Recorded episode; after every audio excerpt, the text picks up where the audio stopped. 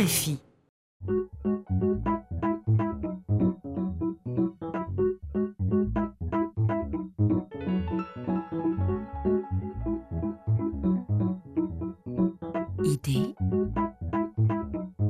Pierre-Édouard Deldic. Bonjour, je vous propose aujourd'hui une rencontre avec une des figures du monde intellectuel français depuis des décennies. Il est éditeur et historien, à moins que ce ne soit l'inverse. Il s'agit de Pierre Nora. Éditeur de Foucault, de Claude Lévi-Strauss, de grands historiens comme Georges Duby, ou créateur de collections de références comme la Bibliothèque des sciences humaines, l'inventeur et co-auteur du monumental ouvrage qui a pour titre Les lieux de mémoire, directeur de la revue Le Débat, Pierre Nora raconte ses découvertes d'éditeur dans un livre intitulé Une étrange obstination, publié chez Gallimard. C'est d'ailleurs chez cet éditeur où il est entré en 1965 que nous sommes allés le voir. Ainsi s'ouvre un nouveau numéro du magazine Idée, un magazine que vous pouvez retrouver sur le site de la radio et sur votre plateforme préférée. C'est justement en tapant par exemple Idée RFI Pierre Nora que vous pourrez écouter ou réécouter la première émission que nous avons faite avec lui. C'était en 2011 à l'occasion de la sortie de son ouvrage Historien public, un complément en quelque sorte à l'entretien que vous vous apprêtez à écouter.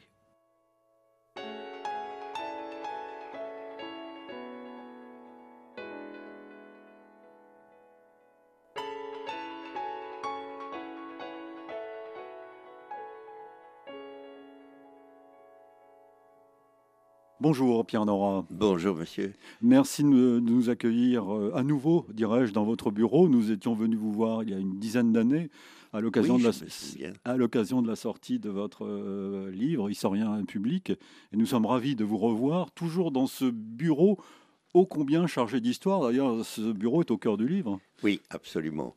J'avais même pensé appeler ce livre De mon bureau. Mais c'est quand même un très vilain titre. Alors c'est un bureau évidemment qui est chargé d'histoire et aussi chargé de livres. Je vois que vous avez sur votre droite euh, la collection euh, presque complète, je ne sais pas, de- du débat. Ah oui, complète. J'espère du moins. Et les lieux de mémoire aussi. et les lieux de, de mémoire euh, sur lesquels nous allons euh, revenir. Euh, vous dites dans ce livre, dès le début, que vous, vous faites corps avec la maison, la maison Gallimard, où vous êtes entré en 1965, mais que vous en êtes quand même euh, un corps étranger. Voilà. Ben, encore étranger dans la mesure où, assez vite, euh, je suis entré euh, aux études, à, à l'école euh, des hautes études, euh, comme directeur de recherche, et j'ai eu un pied, si j'ose dire, dans l'université, dans ce qui était une espèce d'université de recherche, et un pied chez Gallimard. C'est ce qui m'a d'ailleurs permis, au fond, d'être au cœur de cet observatoire intellectuel de, de production essentiellement historique. Et j'ai passé dans cet univers euh, plus de 50 ans. Et j'ai toujours pensé que je devais laisser un témoignage sur une époque qui a été intellectuellement très productive. La belle époque des sciences la humaines. belle dites-vous. époque des sciences humaines. On peut d'ailleurs s'interroger pourquoi, au fond, euh, ça a été cette euh, parenthèse heureuse. Euh, alors, il y a plusieurs raisons. Les, les après-guerres sont toujours productifs.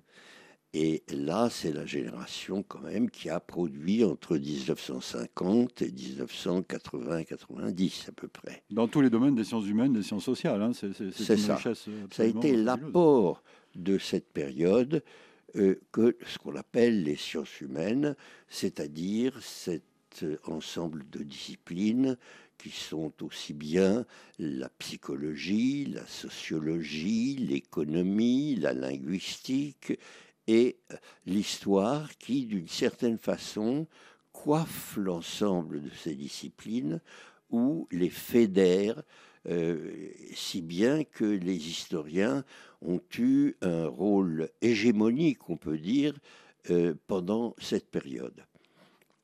Et puis probablement cette période historique était une période de très grands changements qui se sont révélés euh, dans les années 1980, qui germaient avant, mais qui se sont cristallisés en quelque sorte dans les années 1980 où un ensemble d'éléments ont concouru pour aller vers un changement presque civilisationnel.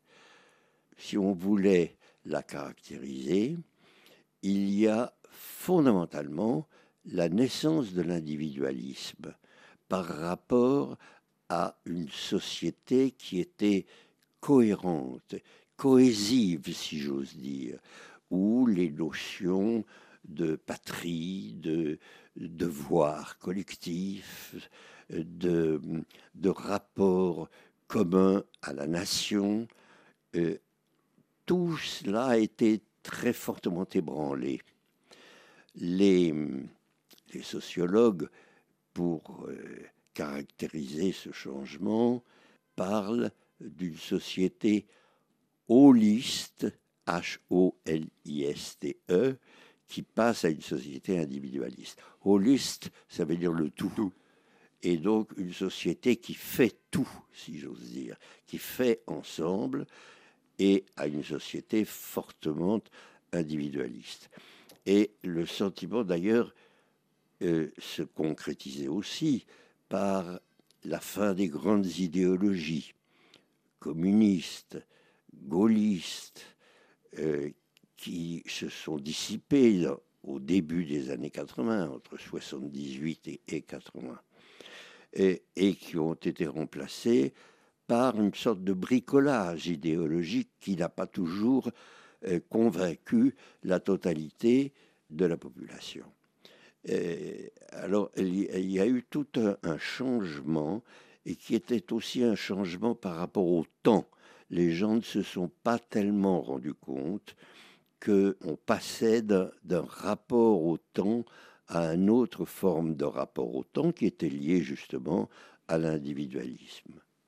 Pour faire court, on peut dire que le temps était organisé par le passage euh, du passé au futur, par le présent. Et ce qui fait qu'en histoire, on voulait euh, étudier le passé pour comprendre et préparer l'avenir, euh, selon que l'on croyait au progrès, selon que l'on croyait à un retour à l'état de choses ancien, alors que la France surbanisait complètement, s'industrialisait complètement, que la fin des paysans était euh, remarquée et, forte dans ce pays qui avait très longtemps été euh, le plus enraciné dans la terre. Et la France a connu, euh, pendant ces 30 années, entre 50 et 80, une croissance. Une croissance formidable qui s'est accompagnée d'autres phénomènes historiques comme la fin du colonialisme, les indépendances euh, africaines euh, et euh, l'hexagone qui est revenu sur lui-même. Et tout cela n'a pas été sans conséquence. Et, et, probablement cette fermentation générale a nourri l'interrogation sur le présent d'abord et sur le passé ensuite, à partir d'une pensée nourrie par toutes ces sciences euh, récentes, récentes, qui se sont rassemblées euh, avec l'idée d'une transformation et d'une compréhension de l'homme que toutes ces sciences allaient permettre. Au fond, la belle période des sciences humaines a été une sorte de laboratoire et d'illusion. Alors c'est une richesse dont on profite toujours euh, d'ailleurs, euh, euh, Pierre Nora. Nous allons parler par exemple de Michel Foucault dans un instant, mais on pourra aussi faire référence à, à des, de grands historiens comme Duby ou le roi Ladurie. tous ces gens, tous ces intellectuels sont dans votre livre et où la grande histoire intellectuelle côtoie la, petite histoire aussi. C'est un livre très, un récit très vivant. Mais revenons au tout début.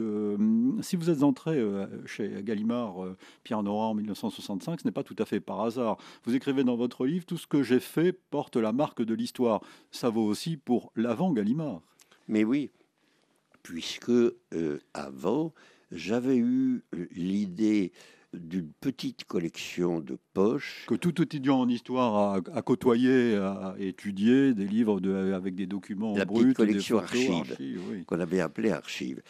Oh, elle, était née peut-être d'une euh, faiblesse de ma part, c'est que j'avais commencé une thèse et euh, j'ai farfouillé dans les archives, je tombais sur des pièces extraordinairement intéressantes, comme les comptes rendus d'un procès, euh, très vivants. Et donc je me disais, mais comment est-ce qu'on peut l'utiliser dans une thèse? Comment? Et, ça me paraissait tellement intéressant que je me suis dit, mais plus intéressant, ce serait de les publier tels quels, et puis de les faire éclairer par un historien. Alors, cette, au fond, incapacité devant l'utilisation des, archives m'a fait euh, penser qu'une collection, surtout de poches à l'époque, qui étaient des collections qui commençaient en fait. Il y avait le livre de poche qui consistait à l'époque à republier des classiques, Stendhal, Flaubert, des romans surtout, et euh, on commençait aussi dans ces années 1962-4 la collection Idées chez Gallimard, précisément, qui était entre les mains d'un type curieux qui s'appelait François Herval et qui republiait les classiques de Sartre, de Raymond Aron, etc. Et l'originalité de Archive était de faire au format de poche des livres inédits, des nouveautés, euh, qui consistaient à mettre le lecteur en prise directe sur une actualité passée c'est ça qui vous a fait entrer, c'est cette collection, c'est Archives qui vous a fait rentrer chez Gallimard, et vous avez continué votre métier d'éditeur, vous l'avez même développé euh, ici, dans cette maison, dans ce bureau. Euh, et là, vous avez rencontré, on revient à ces 30 glorieuses, euh, tout ce que le monde intellectuel comptait de, de, grands noms dans toutes les disciplines. et vous racontez tout ça dans, dans ce livre, et on se dit que là, le métier d'éditeur était pour le moins stimulant mais aussi euh, un métier de combat, parce qu'il a fallu parfois, vous le raconter, que, euh, convaincre les, certains auteurs de, publier leurs livres, euh, les modifier aussi, donc faire face à l'amour-propre et à l'ego de certains d'entre eux, c'est une tâche passionnante.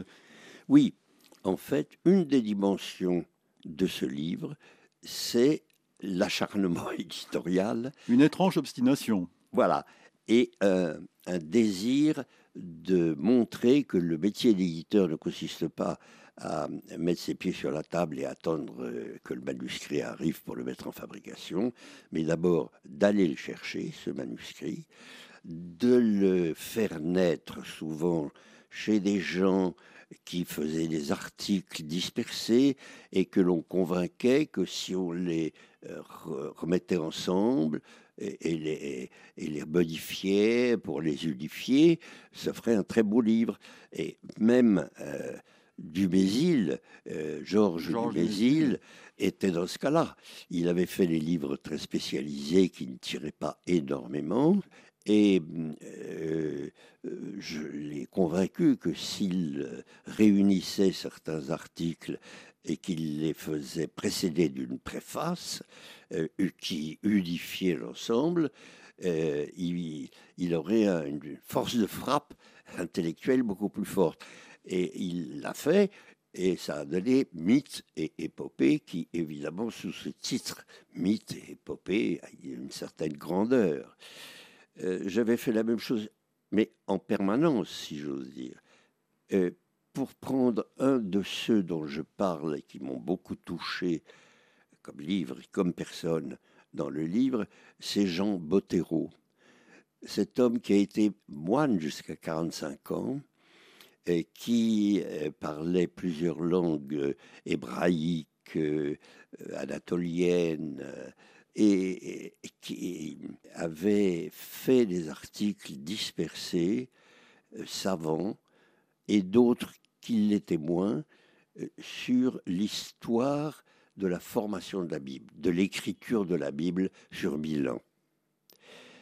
Et je crois qu'il serait resté dans son coin si j'étais pas allé chercher, après avoir lu un de ses articles, cet homme extraordinaire de, de don de lui-même, de savant direct et simple, et grand cuisinier euh, lui-même qui invitait euh, avec chaleur et euh, que j'ai convaincu donc de rassembler ces articles sous le titre La Bible et l'historien, naissance de Dieu, c'est-à-dire ce titre provocateur que je lui ai suggéré lui a plu, mais il a presque fallu le forcer parce que pour un, un catholique ou pour un chrétien, pour un ancien moine, Naissance de Dieu sur mille ans, ça avait été un titre provocateur.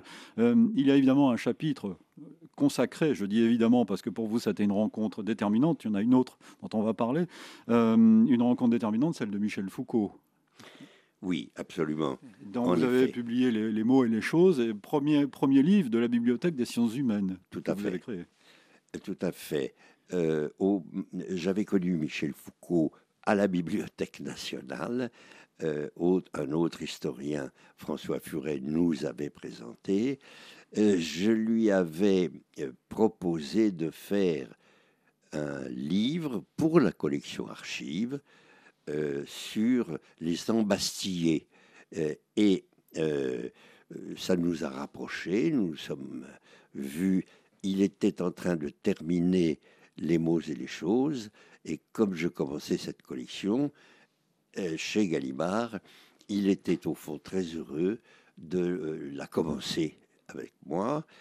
Euh, et j'ai été fasciné un peu par ce, voltigeur de l'intelligence, cet acrobate de la pensée savante, et, ce, ce charmeur en même temps euh, qu'il était.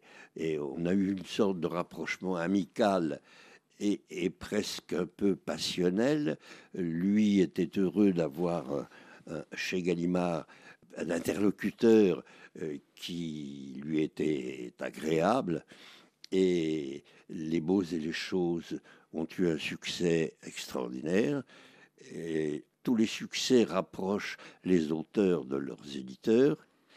Et hum, je raconte euh, notre amitié. Ah oui, vous écrivez, euh, Pierre Nora, il est l'auteur qui a le plus compté avec Marcel Gauchet, dont on va parler dans un instant, évidemment, dans ma vie d'éditeur, l'homme avec lequel je me suis le plus amusé à dire le plus de mal de tous nos amis les meilleurs. Oui, bah, c'était une, forme de complicité.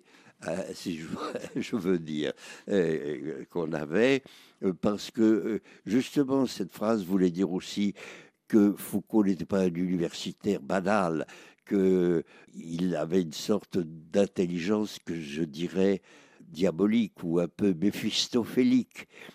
Et évidemment, l'humour, euh, l'amusement, la rigolade, tout ça nous a beaucoup liés jusqu'à ce que je commence le débat ah. euh, où euh, il ne s'est pas reconnu, où la présence de Marcel Gauchet lui déplaisait fortement. Euh, on a eu des, hauts et des bas très forts, comme c'était un homme très sentimental finalement et très passionnel. Il s'est senti un peu trahi par moi et il est allé euh, dans le bureau de Claude Gallimard pour dire qu'il voulait partir de la maison précisément à cause de moi et du débat. Et Claude Gallimard m'avait demandé d'assister à la scène parce qu'il ne connaissait pas beaucoup Foucault. Tous ces auteurs étaient considérés comme des amis de Pierre et pas des auteurs de la maison. il m'avait demandé de l'assister en quelque sorte dans cette séance. Et puis les deux hommes, très vite, quand Claude Gallimard a, a rappelé à Michel Foucault ses engagements juridiques qui auraient des conséquences s'il voulait partir de la maison, Euh, Foucault s'est vraiment fâché, l'a traité d'imbécile, de médiocre, de crétin. Euh, ils se sont empoignés les uns les autres, giflés mutuellement, et j'ai dû un peu les séparer comme on sépare deux garnements.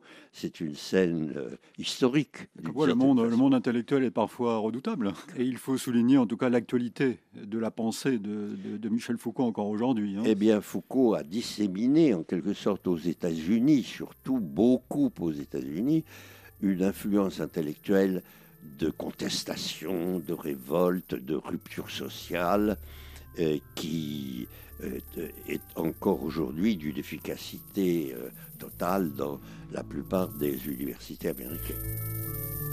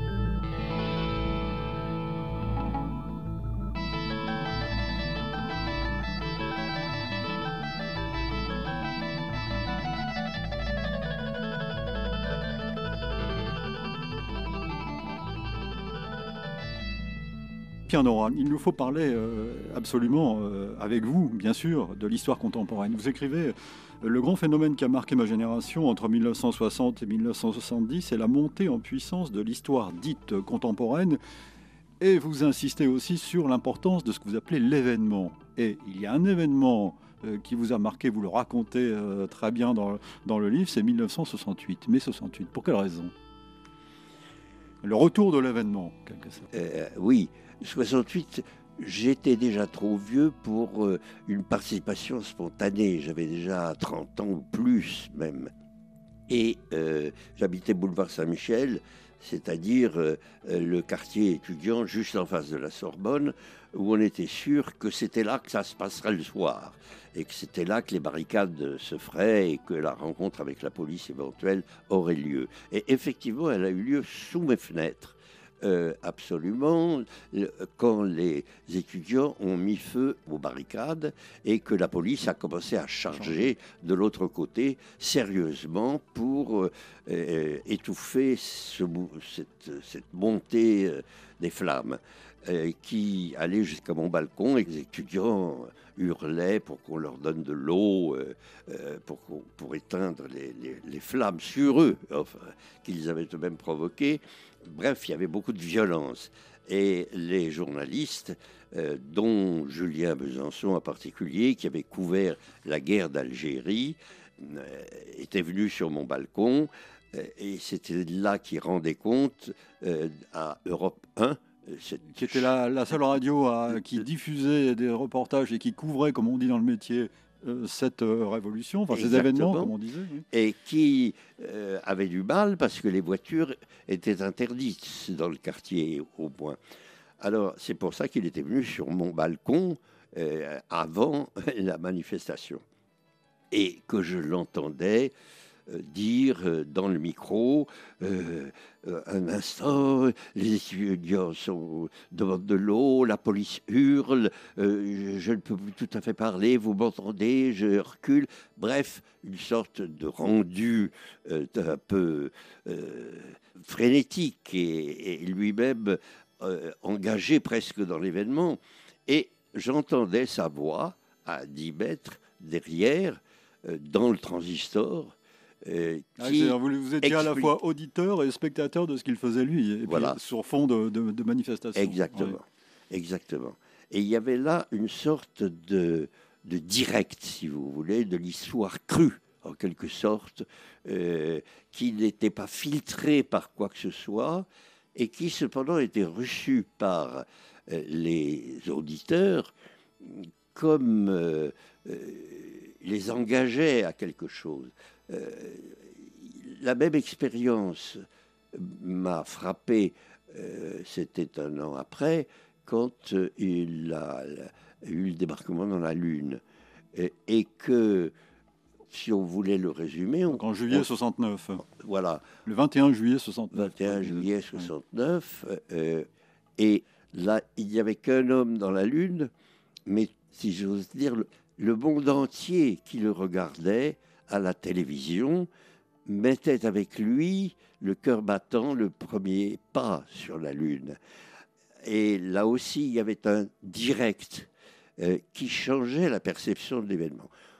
Autrefois, dans une société plus traditionnelle, où il n'y avait pas cette communication directe, il y avait ce qu'on pourrait appeler des émetteurs d'événements, ceux qui vivaient, les acteurs de l'événement, ceux qui transmettaient cet événement et ceux qui recevaient cet événement. Euh, et on s'était mis à ce moment-là à étudier euh, quand, par exemple, euh, en Auvergne, on avait pu savoir la mort de Louis XIV. On l'avait su très vite, par exemple, sur les lignes de commerce, dans les foires. Mais dans les pays plus reculés, on l'a su par les prédications de prêtres, euh, quelquefois deux mois après sa mort ou trois mois après sa mort. Donc, cette manière soudaine de, que l'événement frappe la collectivité, tout le monde d'une certaine façon, en changeait complètement la nature. C'était comme si les émetteurs de cet événement étaient euh, supprimés et qu'il n'y avait plus que ceux qui faisaient l'événement et, et ceux qui avaient l'impression de le faire avec eux sans le faire et ça changeait la nature de la perception historique. À partir de, cette époque, euh, Pierre Nora, vous êtes devenu, euh, j'allais dire, l'historien de la mémoire. Alors ça, la mémoire, c'est un mot aujourd'hui qui a un autre sens. On aura peut-être le temps d'y revenir.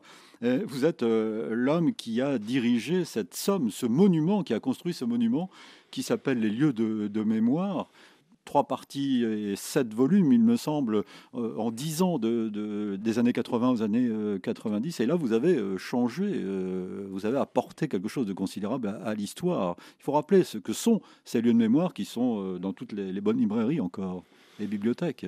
Oui, c'est vrai.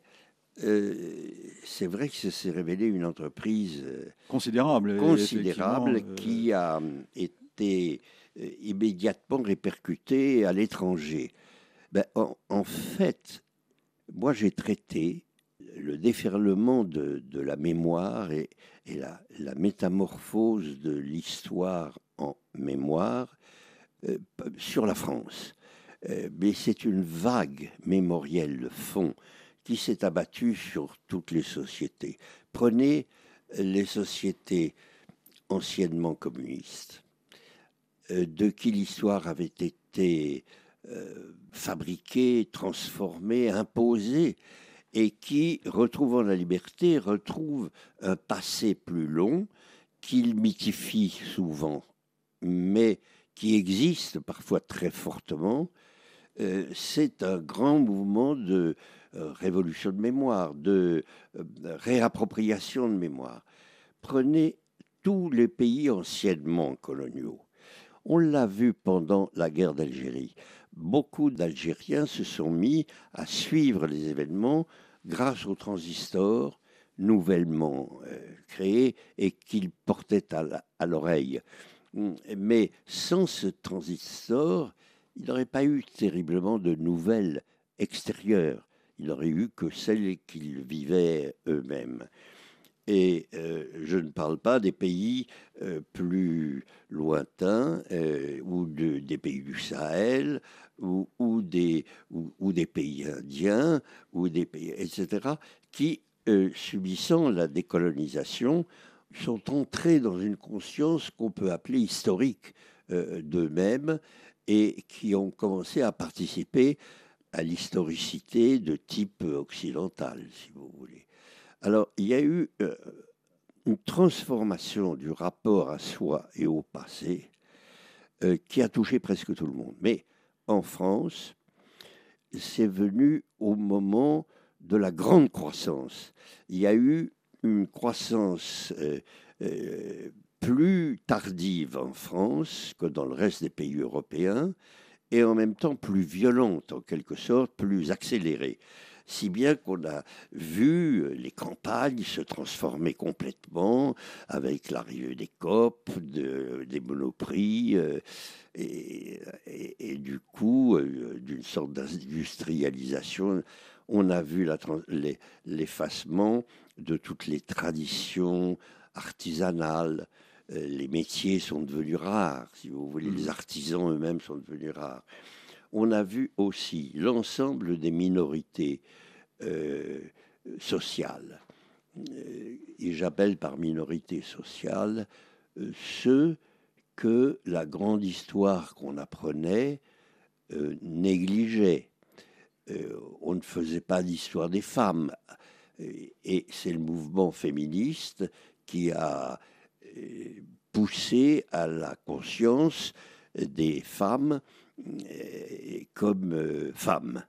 Euh, on a vu aussi, par exemple, tous les mouvements religieux, les juifs eux-mêmes, qui jusqu'alors n'étaient juifs que dans l'espace privé, que dans famille, que en tradition purement familiale.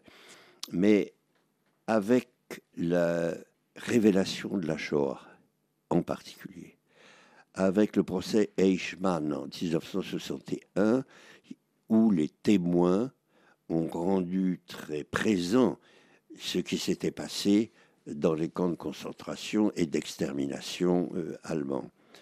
À ce moment-là, les Juifs ont eu le sentiment global qu'ils avaient eu une histoire à eux, qu'ils se réappropriaient, si vous voulez, cette euh, cette religiosité euh, que beaucoup avaient perdue, mais qui, à travers le sentiment qu'il n'était plus religieux mais humain euh, de la Shoah, se sont de nouveau sentis juifs et ont eu le sentiment que le judaïsme était une religion, enfin était un sentiment qui avait son indépendance forte par rapport au, catholicisme. Et, et, de cela, à peu près toutes les minorités sociales se sont rendues compte. Comme on dit, euh, elles se sont réappropriées, se rapproprier sa propre histoire, c'était le mot de l'époque. Et, et ces mémoires ont beaucoup changé, c'est vrai, depuis euh, une trentaine d'années. Alors, je reviens un instant sur les lieux de, mémoire. Il s'agissait pour vous, ah rappelons-le, rappelons-le, de, de, faire l'inventaire en quelque sorte de l'histoire de la France. Euh, d'ailleurs, il y a trois thèmes la République, la Nation et, la France pour montrer euh, ce qu'est la France en quelque sorte. Donc ça pouvait être le drapeau, ça pouvait être un, monument des anciens combattants, ça pouvait être un objet euh, tout à fait banal. Et il y a des, des, contributions de dizaines et de dizaines d'historiens sous votre direction qui ont fait cet inventaire, 130 à peu près en, effet, c'était pas vraiment. C'était inédit, en fait. Oui, euh, c'était pas vraiment un inventaire, encore que le mot est devenu vrai, mais au départ, c'était une sorte d'expérience euh, de savoir si la mémoire changeait la perception même de l'histoire. Euh, je prends un exemple, le Tour de France cycliste traditionnellement, on faisait l'histoire depuis 1903 euh, de la découverte de la France euh, par euh, le cyclisme et on, racontait l'héroïsme et la découverte éventuelle du paysage français pendant cette période. Mais si l'on étudiait un peu autrement ce circuit, on s'apercevait que c'était une reprise du circuit des compagnons du Tour de France, c'est-à-dire de ces ouvriers euh, et de ces artisans qui allaient de chaumière en chaumière faire leur apprentissage par un, Tour de France qui avait ses traditions personnelles et, clandestines.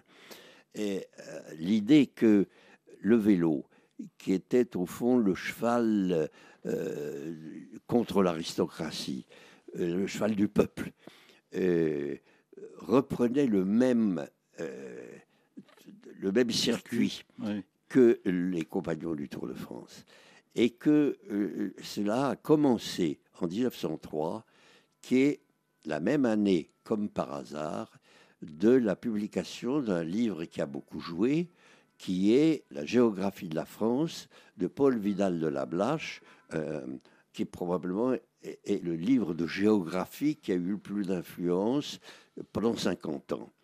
Euh, eh bien, on ne peut pas ne pas mettre en rapport symboliquement, en 1903, euh, la découverte scientifique de la France et la découverte par le muscle, par les pieds, par le, je veux dire, la, force physique du cyclisme et, en même temps par les reporters qui font l'histoire du paysage que traversent les cyclistes et fait d'une certaine façon la même chose, mais euh, différemment que Paul Vidal de la Blache.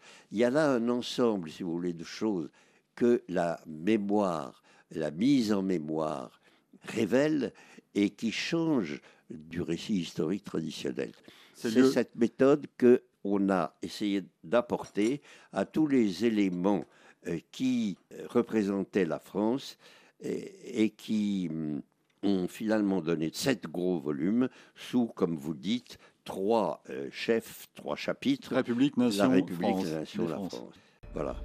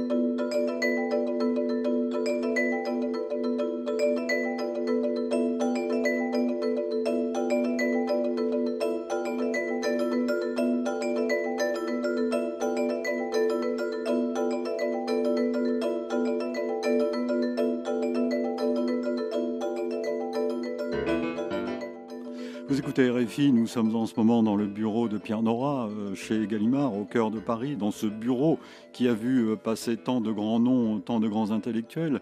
Euh, Pierre Nora, il nous faut parler de Marcel Gauchet. Là, ça a été une rencontre déterminante pour vous parce qu'elle est liée en plus à la création de la fameuse revue Le Débat en 1980 et qui malheureusement s'est arrêtée cette année, au début de, de l'année. Marcel Gauchet, important pour un homme, un intellectuel important dont vous faites la description, qui est souvent assez drôle d'ailleurs. Oui. Dans le livre. Eh bien, écoutez, une des chances de ma vie, dites-vous, de ah l'avoir oui, rencontré. Ça, c'est certain. C'est certain parce que euh, il a été un peu l'anti-Foucault. Et d'ailleurs, son œuvre elle-même euh, s'est présentée comme une contestation à beaucoup d'égards de l'œuvre de Michel Foucault. Euh, autant Foucault était, comme je l'ai dit, une sorte d'acrobate de la pensée, euh, Gaucher est un homme qui se posait les questions franches, directes. Il me faisait penser à un paysan creusant son sillon et au fond euh, se disait qu'est-ce que la démocratie, qu'est-ce que euh, Dieu, qu'est-ce qu'être chrétien, qu'est-ce que poser des questions aussi brutales?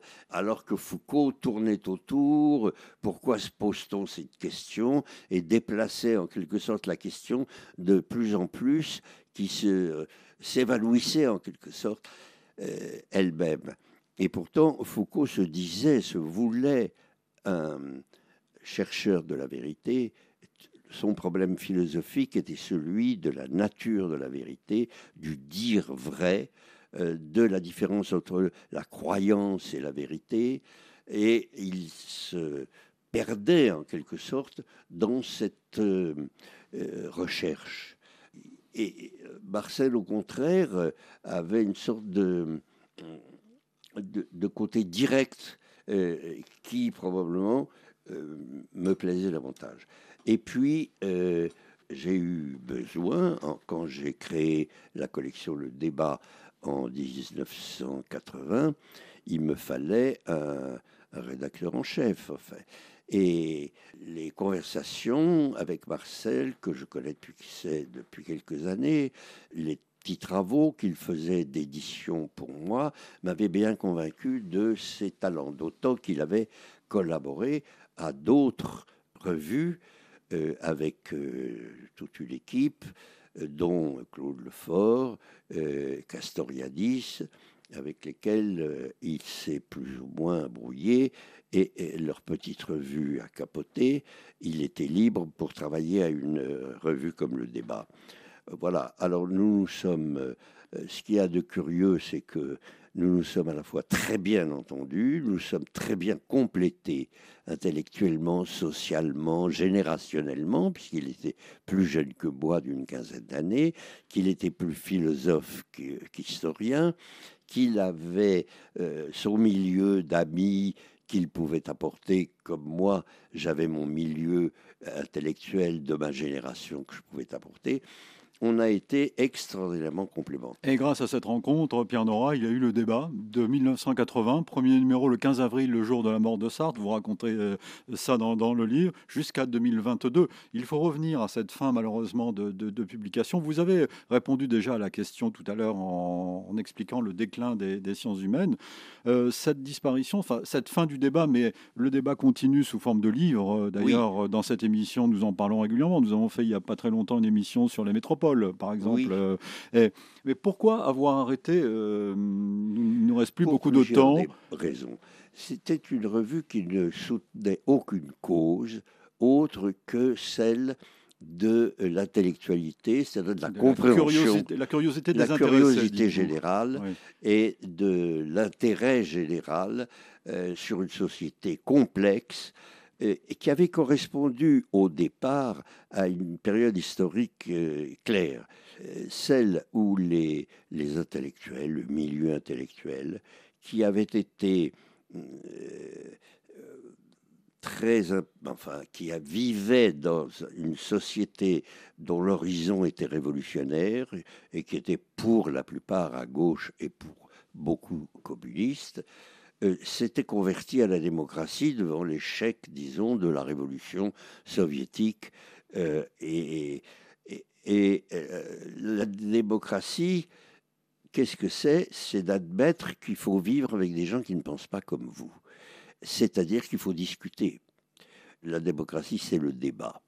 C'est pourquoi j'ai donné ce titre à une revue qui voulait essayer, au lieu de transformer le monde, d'essayer de le comprendre au moment où il se transformait très profondément dans tous les sens, si bien que les intellectuels étaient convoqués collectivement pour essayer de comprendre ce qui se passait, ce qui se transformait, et on l'a fait dans tous les domaines. Euh, alors, ça, les débuts du siècle-ci ont modifié progressivement les choses. Je rappelle euh, dans un des derniers chapitres que euh, les livres de ce type, c'est-à-dire les livres de recherche qui s'adressaient à la fois aux étudiants et au grand public cultivé, euh, perdaient de leur impact parce que les étudiants les achetaient beaucoup moins et que le grand public aussi se détournait des livres savants. Donc c'était se donner beaucoup de mal euh, pour un public qui se restreignait.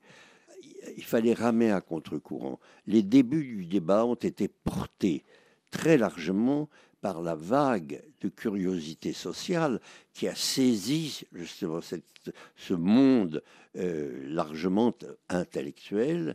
Euh, et, par intellectuel, je veux dire aussi euh, ce qu'on appelait autrefois les honnêtes gens. L'honnête homme, comme on L'honnête homme, exactement.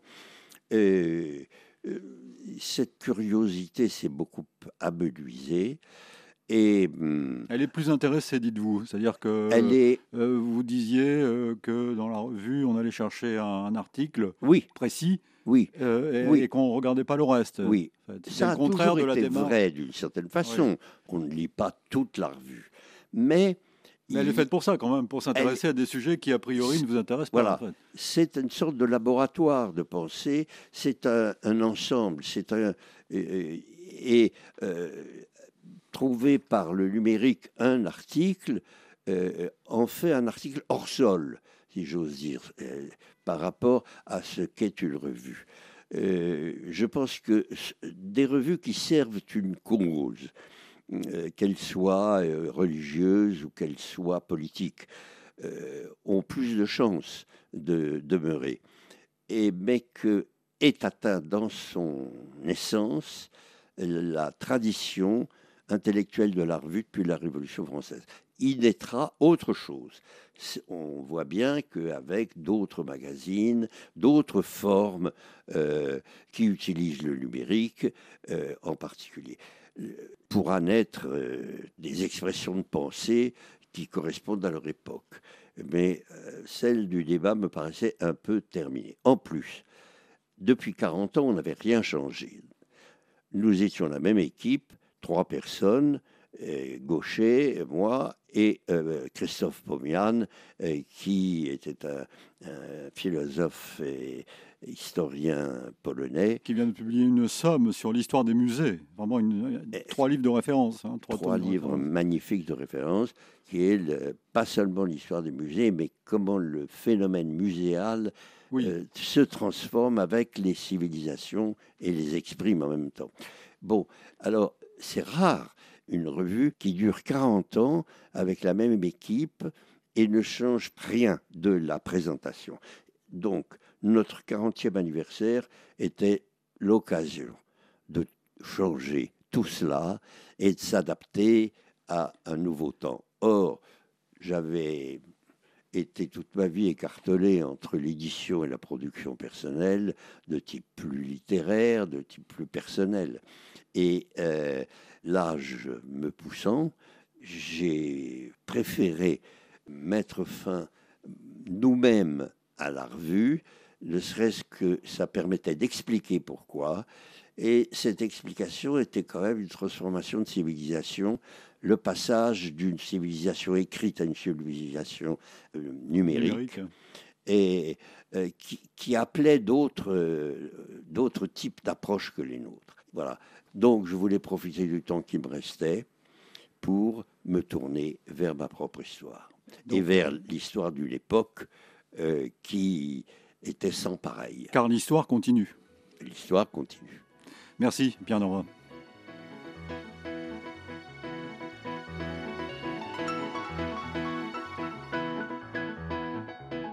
Pierre Nora, presque chez lui, dans le bureau qu'il occupe depuis 1965, dans lequel sont donc passées toutes les célébrités ou presque des sciences humaines ces dernières décennies. Le livre de cette figure s'intitule Une étrange obstination chez Gallimard, bien sûr. Idée réalisée évidemment par Vanessa Rovensky avec une prise de son de Richard Rifono. Nous vous donnons rendez-vous samedi prochain pour une semaine d'actualité, dimanche pour de nouvelles idées. Dans un instant, un nouveau journal sur RFI.